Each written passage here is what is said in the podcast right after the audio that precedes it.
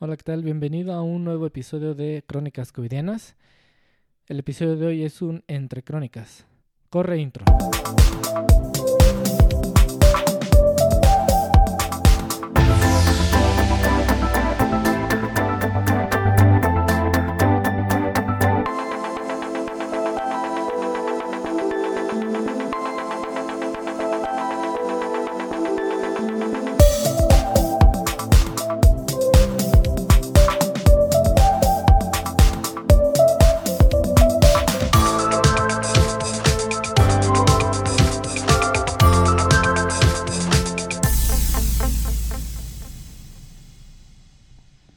Hola, ¿qué tal? Bienvenidos a este episodio de Entre Crónicas. El día de hoy, como te lo mencioné en el blog y si no lo sabías, te lo comento aquí, estoy proponiendo un sistema anticonfinamiento de tres pasos que aparentemente son sencillos, pero tienen su grado de complejidad.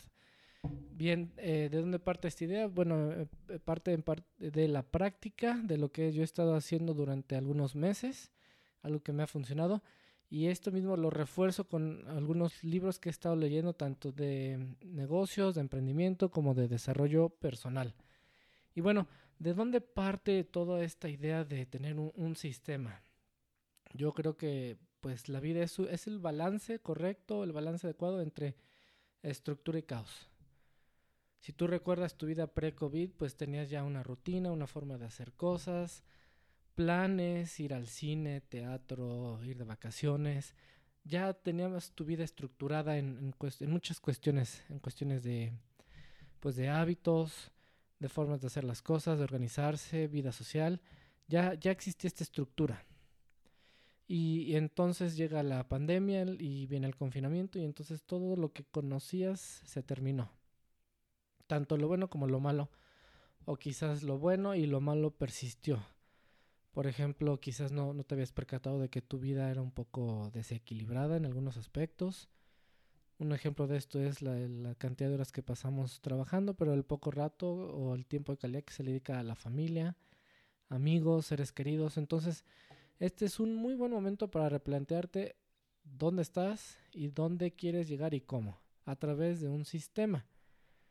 También es un momento de cambiar los valores que quizás regían, se regían en tu vida y hoy o reforzarlos o cambiarlos por algo que de verdad se aplique a lo que estamos viendo hoy en día.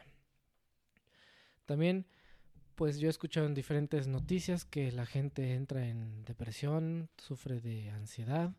Y claro, ¿cómo no vas a sufrir de estos efectos si la monotonía, si incluso los animales en los zoológicos sufren de estos mismos sentimientos y emociones, depresión, ansiedad, dejan algunos de comer, incluso es muy difícil lograr que los animales en, cautiverio se reproduzcan. La monotonía es algo a lo que ningún ser vivo está acostumbrado.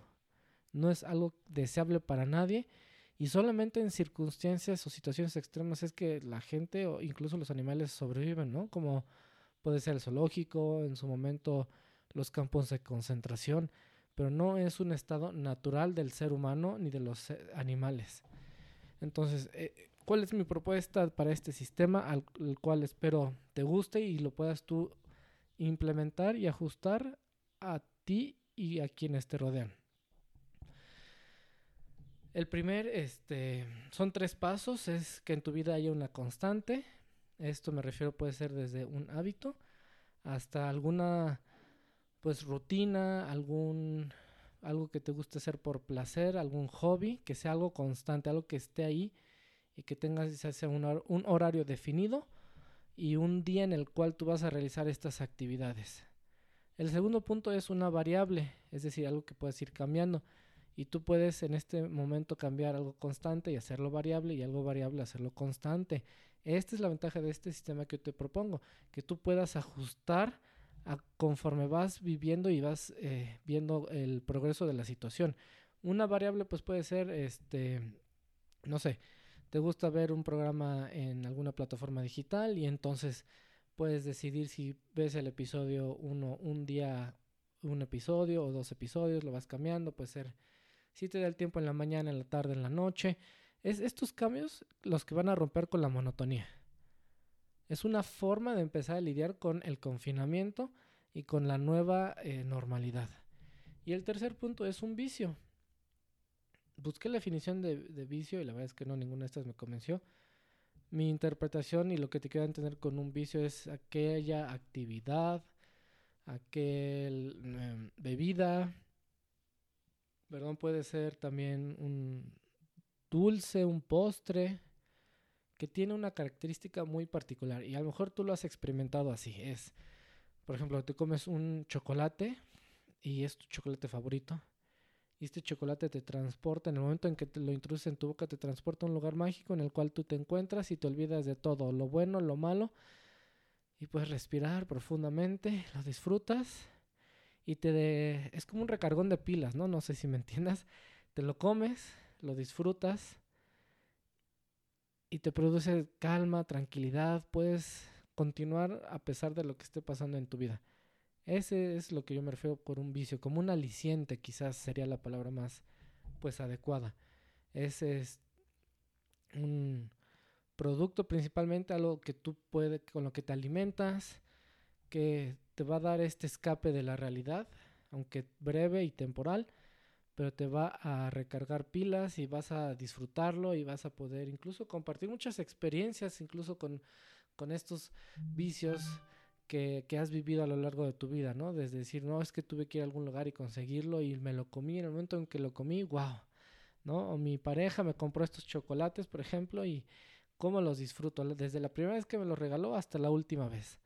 Todas estas experiencias van a ayudar a fortalecer este sistema.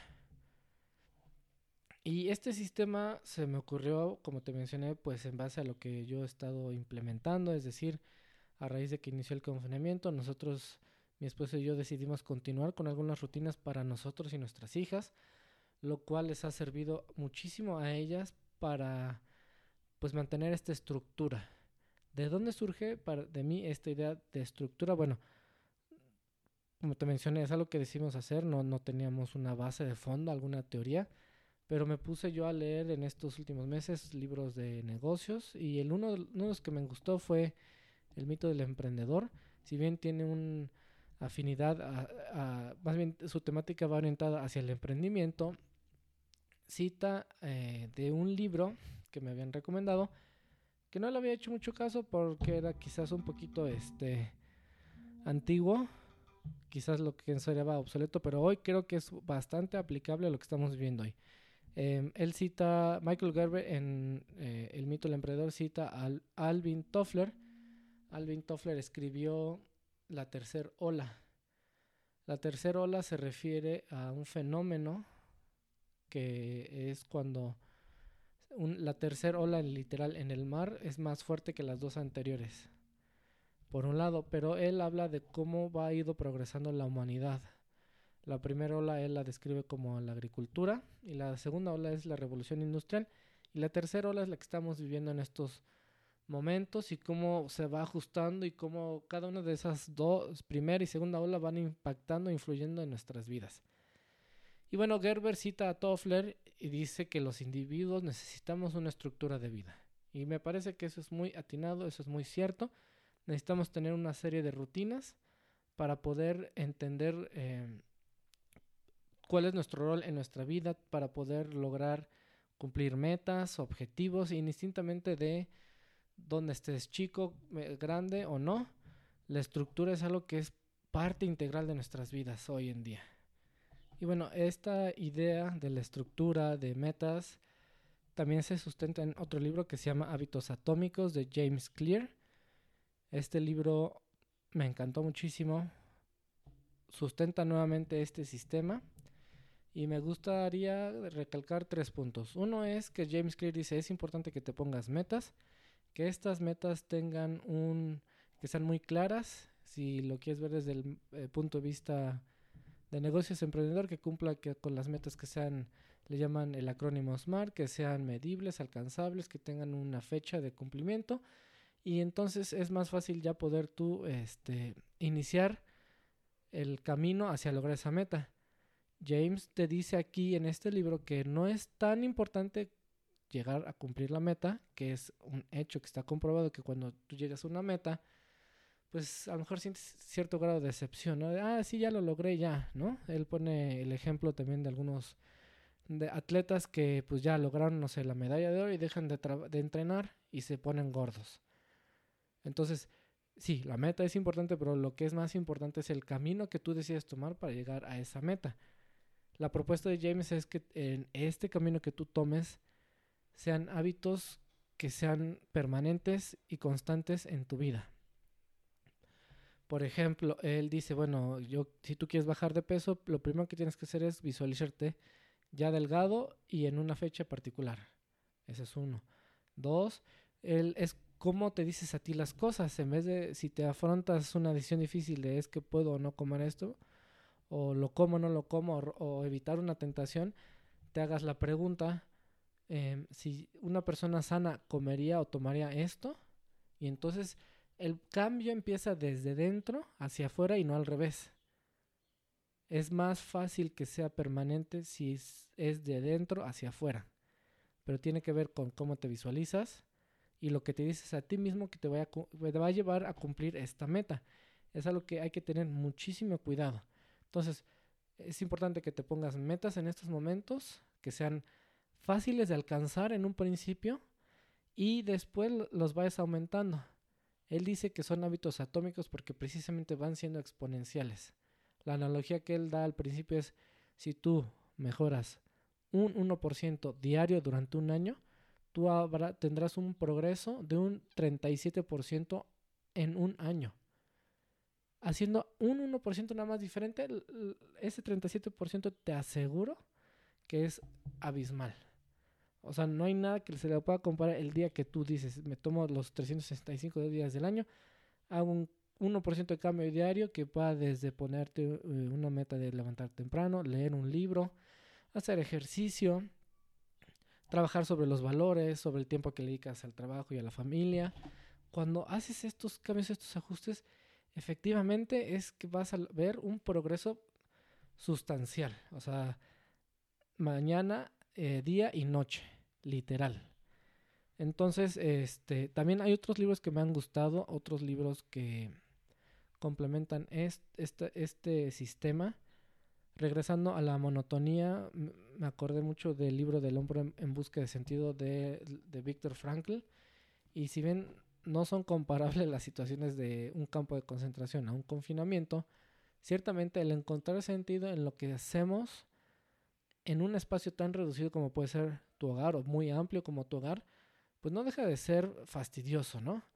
Entonces es encontrar propósito en lo que estamos haciendo, en el por qué lo hacemos y cómo beneficia de manera directa e indirecta a quienes viven contigo. Eso es algo que debes tomar mucho en cuenta. ¿Qué sentido le das tú a lo que estás haciendo o dejando de hacer para que finalmente tu sistema se sepa adecuar a lo que estamos afrontando el día de hoy? Y un, otra recomendación de libros es eh, La Semana Laboral de Cuatro Horas de Tim Ferriss. Este libro tiene muchos tips que son fácilmente aplicables. Él se centra en principio definir qué tareas en tu día a día son eficientes y cuáles son eficaces. Es muy importante hacer una distinción entre estas dos palabras porque no significan lo mismo. Entonces, en la medida en la que tú seas eficiente, es que vas a lograr más con menos. Y es que a veces no te das cuenta de que haces ciertas actividades, pero estas actividades no te están conduciendo o no te están permitiendo acelerar tus objetivos o tus metas que te planteas en, ya sea a nivel organizacional, en negocios, a nivel familiar. Entonces es ah, eh, importante hacer esta distinción. También otra de las cosas que me gustan de este libro de Tim Ferriss es que él hace mención sobre hacer pruebas eh, en cuanto a las actividades que tú realizas, es decir, hacer un horario, un horario modelo y entonces atenerte a trabajar durante esos periodos o esos días. Creo que anteriormente o pre-COVID nuestras vidas ya eran caóticas, ya eran desordenadas. Es algo que quizás va a costar más trabajo corregir. Y en esta etapa COVID, pues igual sigue habiendo un desbalance. Los trabajos se están volviendo más largos, te estás volviendo quizás ineficiente.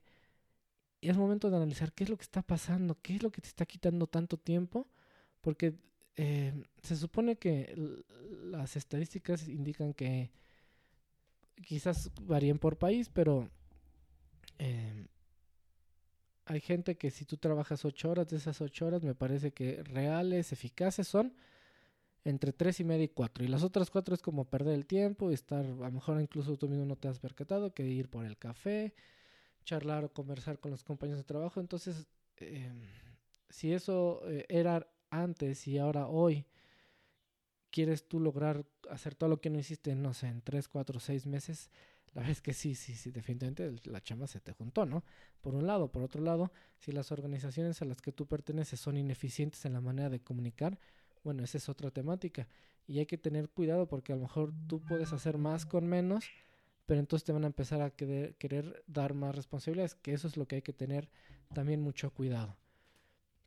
Entonces es algo que vale la pena igual replantearte y replantearte también pues el valor de la familia en tu vida. a lo mejor tu vida eh, tomó un camino inesperado, un camino en el que no deseas estar es momento de que te replantes con, junto con tu pareja, con tu, junto con tus hijos, pues a dónde quieres llegar y dónde quieren llegar juntos. Porque hoy es lo que tienes, ¿no? Lo que tenemos, nuestra familia, nuestro núcleo. Y al respecto, regresándome a Alvin Toffler, él hace una descripción que me parece muy acertada. Él hace un recuento histórico de cómo, por ejemplo, pasamos de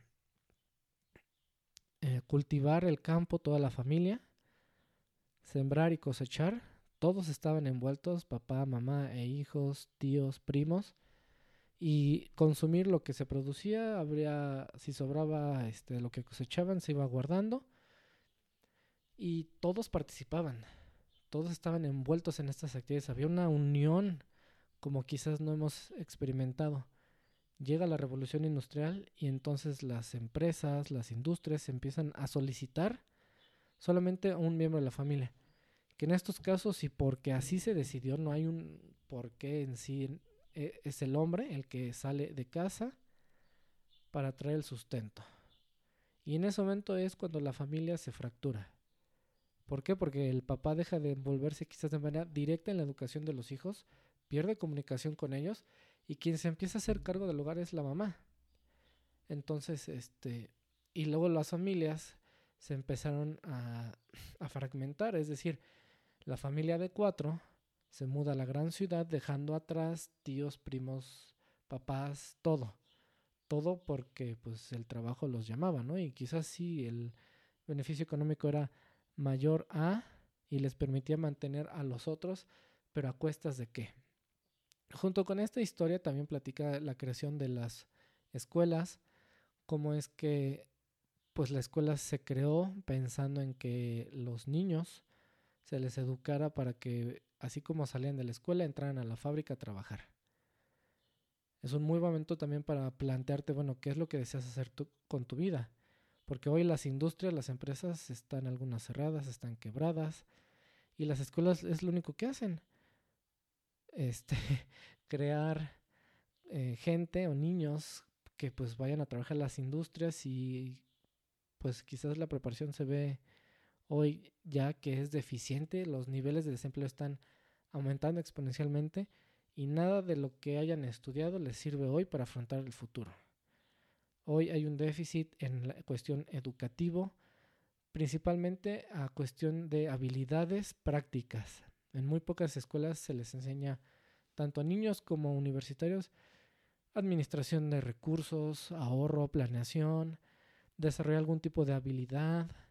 Vaya, hay un déficit que no se está llenando y que hoy puedes replantear cómo puedes tú, si tú tienes hijos en, en edad escolar o si tú estás estudiando, qué puedes hacer tú para cambiar eso. Quizás es muy, va a ser muy difícil cambiar el sistema, pero puedes tú a lo mejor encontrar algún otro tipo de educación te va a permitir superar esto. De verdad que esto me, encantó este libro de la tercera ola. Estoy todavía en proceso de leerlo. Me parece que en el momento en que entiendes o entendemos cómo las diferentes fases de la humanidad han ido, pues en algunos casos sí, mejorando la vida, pero en otros casos pues la han fragmentado y que aún hoy en día tenemos mezcla de tres cosas, ¿no? Habla de, por ejemplo, la gente que se dedica a la agricultura del campo dice que no tiene un sentido quizás como del deber, ¿no? O sea, hay gente que para nosotros puede decir, no, es que es informal, ¿no? Bueno, es que no tiene el compromiso o la necesidad que tú tienes o que yo tengo.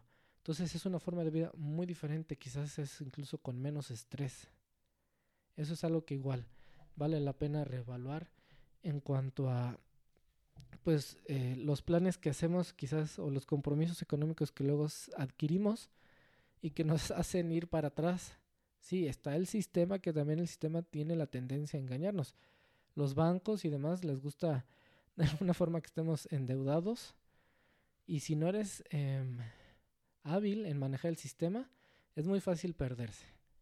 Y bueno, esto a qué llega al final del día, o te tengo una teoría de conspiración, y es la siguiente.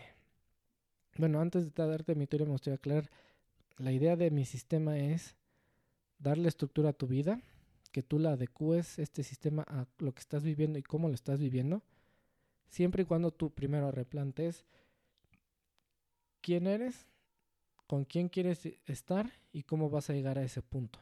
La vida, como hemos visto, es muy incierta, lo sabemos. Sin embargo, en la medida en que tú tengas un sistema que sea adaptable, podremos decir que ya estás del otro lado. Entonces, mi teoría de conspiración tiene que ver precisamente con cosas que probablemente puedan suceder, que quizás no hemos atado los hilos, pero que por allá va. Hay una empresa en Estados Unidos que se llama Boston Dynamics que se dedica a crear robots algunos tienen forma de, le llaman así, humanoides y otro tiene, tienen otro que es un perro.